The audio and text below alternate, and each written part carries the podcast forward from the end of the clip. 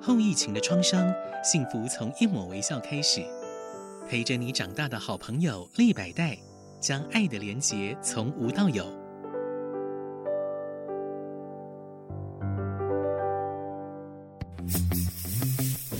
建筑人生，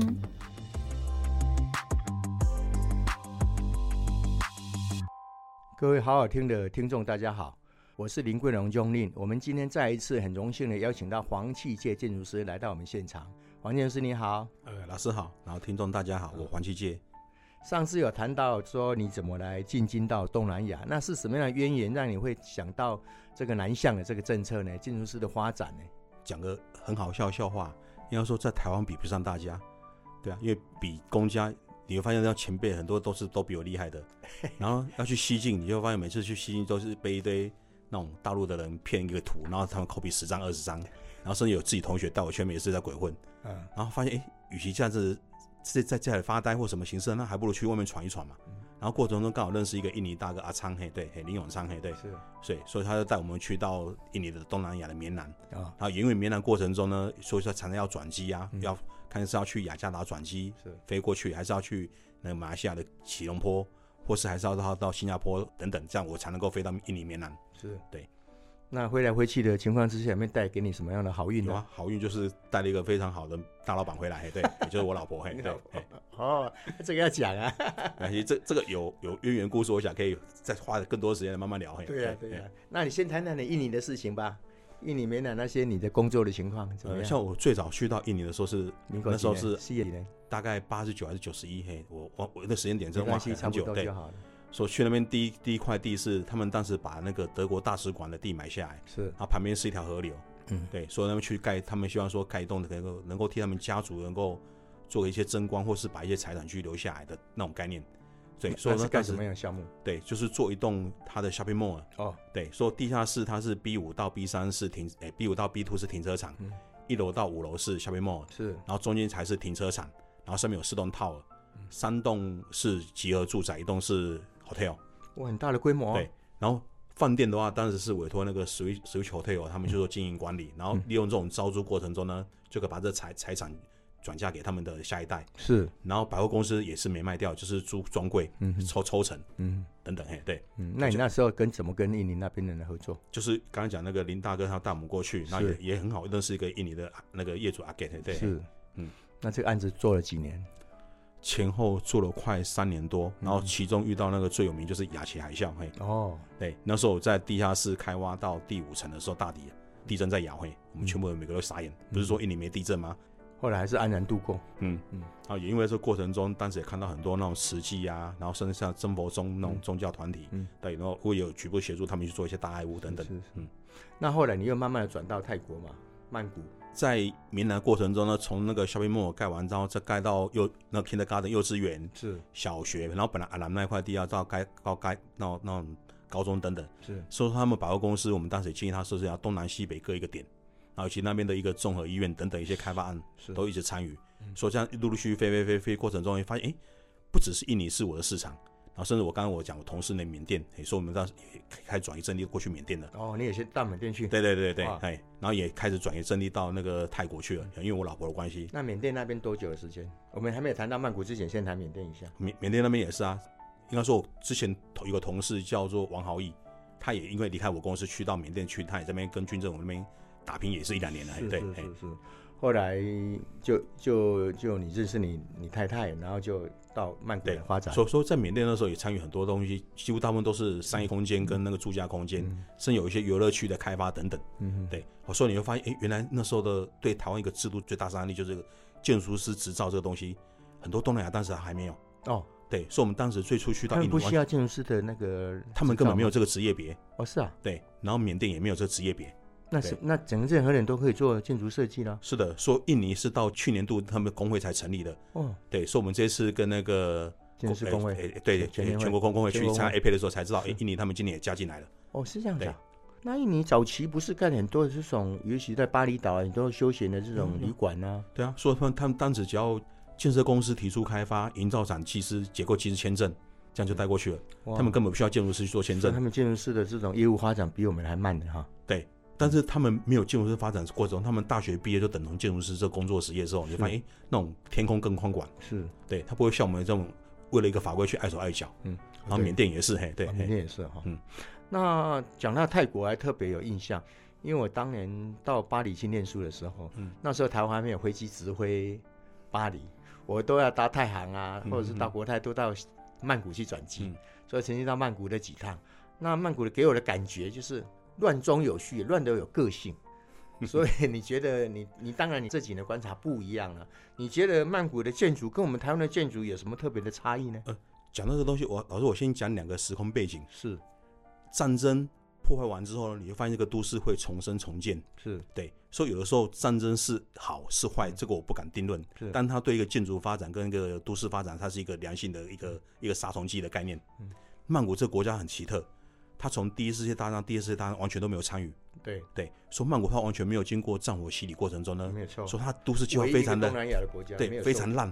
好，什么叫非常烂？每个不像台北市，很多街过大概两三百公尺到五百公尺或一千公尺，我们就一个红绿灯。对，曼谷不是，曼谷它可能开个两三公里，我才 U turn 回来，然后才到左边去。对，所以说它交通为什么是这么繁杂？过程中你就发现这个很蛮好玩的。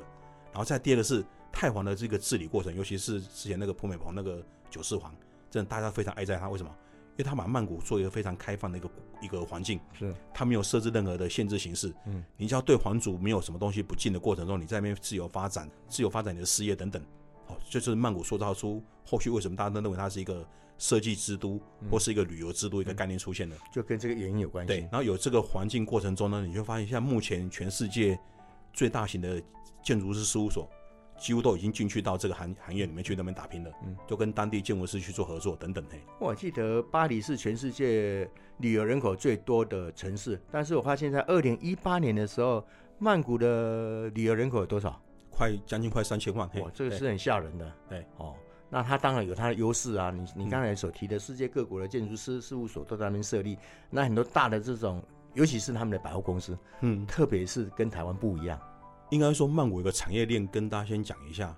应该说，一个国家像台湾，我们靠靠高靠科技，我们大概占超过二十趴的二十五趴的 GDP。是曼谷呢，大概有四十趴的 GDP 是由观光业贡献的。是对，而且这观光业贡献呢，你会发现，我再拿个例子，像我们在二零一八台湾那个我们桃园机场啊，一年大概差不多四千万的旅次。嗯，但是曼谷机场大顶多到七千万。但是它七千万里面有三千万的观光人口怎么来的？嗯，所以你会发现他们进出的时候很不频繁，嗯，几乎每每个人去到曼谷都都是都是那种 long stay，就是那种住一个礼拜到一个月甚至两个月的，嗯，对，哎，都都是对对的。所以你会发现那种呃工作时间点等等的，你会发现哎很多想法很多东西就去在曼谷才慢慢沉淀的。嗯，所以因为这样，他们居住的需求跟旅游需求非常旺盛。为什么？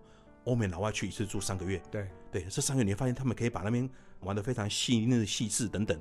所以说，我们常讲，以前常讲个笑话，台北应该只有上班时间早上跟下午会塞车嘛。嗯。曼谷是二十四小时塞车。嗯。老师知道为什么吗？嗯。一大早就是有学生去上班塞车。嗯。中午是上班族。对。下午是那个下班族。哎，对。然后晚上七八点呢，夜店出现了。对。对。然后晚上一点到四点呢，夜店又出现了。整天二十四小时都在塞车。对对对对。所以人家说曼谷是不夜城市这个概念就要来的嘿。你知道我去曼谷所学的？有一句那个泰语是什么？什么？载烟烟啊，意思就是你整天就是塞车，你就是要放松心情啊。嗯嗯。哎，后来我的孙子也会讲这个载烟烟。人的生活根本就是要学习这样子嘛。所以我是觉得有时候泰国人很懂得生活。我再把这话题再移过来，是台湾因为战乱，所以你发现我们我爸爸那一代只是为了战后啊。对 对，因因为战乱嘛，我都这样讲，他是为了填饱肚子。是。所以爸爸他们可能不会在乎什么东西是休闲，什么是美学。但是曼谷不是哦，曼谷是从小就开始熏陶你了。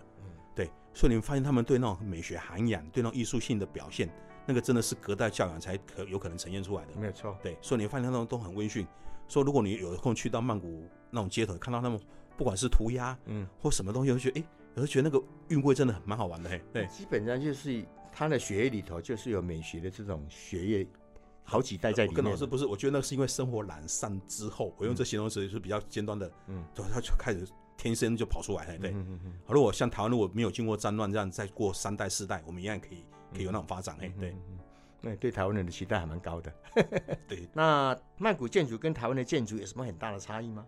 出发点完全不一样。是。台湾呢是为了呃为了盈利，是获获一个最最高级的概念。我呃我应该不是这样讲，我我举例，可能老师家里会发现你把家里装修的非常漂亮，是，但是你在台湾的建筑外观看起来非常破旧，对，然后完全一百年都不洗一次，对。但是你他只顾到他家里里面，对对对。但是你去到泰国之后，你发现，哎，我宁愿把外观修得很漂亮，我家里稍烂一点没关系，那是种顾面子。嗯，对。所以你会发现，一个对外对内空间形式改变之后呢，你发现两个发展形式完全不一样的。嗯，我再拿一个一个百货公司为例子，台湾的百货公司一楼都是都什么？都是精品啊，卖的最贵的。嗯，但是曼谷不是呢，曼谷他们哪一层是是他们的那个最主要楼层，是连接捷运的那一层，或者是停车场可以直接出来的那一层，到达的。比较容易到达的，对对对对对对对，好，这种第二概念，那可能经济效益比较高。是的，嗯。然后第二种概念，你发现那种对建筑机能的形式构造完完全不一样的之后，你就发现发展出不同系列的东西。嗯。举例，曼谷的建筑一样，跟台湾有限限制高度，二十一公尺跟三十六公尺以上。嗯。他们二十一公尺可以盖出八层楼。嗯。我们二十一公尺可以盖出多少？七层楼而已。嗯哼。对，然后因为他们无梁板形式构造，所以那个住家非常单纯的，就是一楼全部停车场，嗯，然后上面七层的住家。嗯、台湾不是，台湾一定是一楼要当三连接，哎、嗯，地下室要当防空避难室，嗯、对不对？上面要做住家，屋顶要做空中花园。那是两国的生活的形态不太一样。对，所以发展出不同的那种建筑形式跟开发行为。然后甚至呢，台湾的业主一定要什么？一定要把那个建蔽容积用到满。泰国不见得，嗯，因为他们认为说这个环境更漂亮的时候，他们觉得，哎，没盖满也没关系啊，没盖完也无所谓啊。对，他们的建设公司或者投资者可以办法接受这样子吗？可以，他们的法令比较通。应该说，他们这块地，他们就退缩建蔽率的概念，退缩完之后呢，高度不限制了。嗯哼，你高度不限制，所以你发现你盖越高，你成本越贵的时候，你就开始拿那个平衡点了。嗯嗯，对对对。所以它的法令上有没有楼地有没有那个容积率的限制？目前曼谷有实施容积率，其他地区没有。好，曼谷有五十六个府，嗯，哎，然后那个曼谷都市算是其中一个小府。嗯，对。这样你看起来，你觉得曼谷跟台北哪边比较落后呢？呃。讲到这落后，我再讲个小小故事啊。那时候，我记得我那时候在营造厂上班的时候，我们老板第一次带我们全国全公司去到那个普吉岛，嗯，嘿，OK，对，然后去玩，然后我就看到我们同事一个都，哎，哦，泰国我我告泰国猫尿呢，他们认为说猫跟狗这东西应该只有台湾有，为什么国外也有？对，然后我后来才发现，哎，其实很多台湾人的世界观完全不一样哦。我们世界观只有看到我们自己眼前的概念，嗯，就是以前爸爸告诉我说，留学最好是到日本去是最漂亮的，嗯。然后等到我这一代老师告诉我一定要去欧美留学跟去美国留学是最好的，嗯，哎，但是不一样。等到我这一代像我女儿的时候，我跟她说，你们不要去那个地方。我我真我真的认同他们去到曼谷去去读建筑系，嗯嗯嗯。好好，这过程中你就发现，每个国家对世界观念不一样的时候，那个对他当时的建筑气氛跟氛围又不一样嘿，对。所以当年亚洲四小龙，我们只看到我们自己，是的，嘿，然后就看能够看到就新加坡。其他国家什么缅甸啦、辽国啦、泰国啦、菲律宾都看不上眼，这方面可能我们要稍微改变一下。对，其实这观念是根深蒂固、改变不了的。嗯，就跟大家认为一样，大家认为现在中国是最好的吗？嗯、还是它是最 low 的两极派？嗯，不同政党看到答案都是不一样的。不过最近大家如果到东南亚去走走看看的话，嗯、你看完到曼谷看完以后，你回来觉得你不敢再讲说台湾比他们更进步了。对，台湾我们的经济的，我们的金字塔。对，我们下面没那么宽，嗯，所以我们大概是一个小小尖峰，下面这几乎都是中产阶级画下来的，嗯，但东南亚不是，东南亚是百分之九十的人去滋养那百分之十的人，没错，大家听得懂吗？嗯，就是那十的人非常富有，嗯，对，所以不管是什么样产业形式都被这些人把持住。我拿一家公司，我们最近去参观，叫那个正大集团，嗯，正大是做什么？农畜渔牧的东西，嗯，就发现台湾有他分公司，就是哪一家？普丰鸡块，嗯，对，所以你发现你到东南亚去，你想你想卖炸鸡，你想卖那个凤爪。是你跟这家公司如果没挂挂上钩，你根本拿不到原物料。嗯嗯。好，在台湾不会啊，台湾我想卖炸鸡排、卖鸡块，我全部去打个经销商，你要我到处买得到。东南亚居然有出现这种差异性，对，完全被他掌控。对，被那金字塔上面人掌控。我们这一集很荣幸也很高兴的邀请到房溪建筑师来我们现场。我希望我们下一集再能够访问你，再多聊一聊我们有关东南亚的建筑。谢谢你，黄建筑师。谢谢大家。嘿。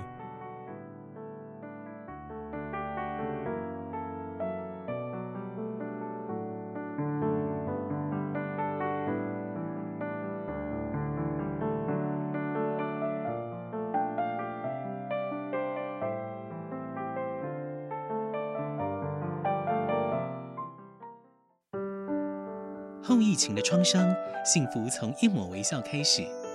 陪着你长大的好朋友立百代，将爱的连结从无到有。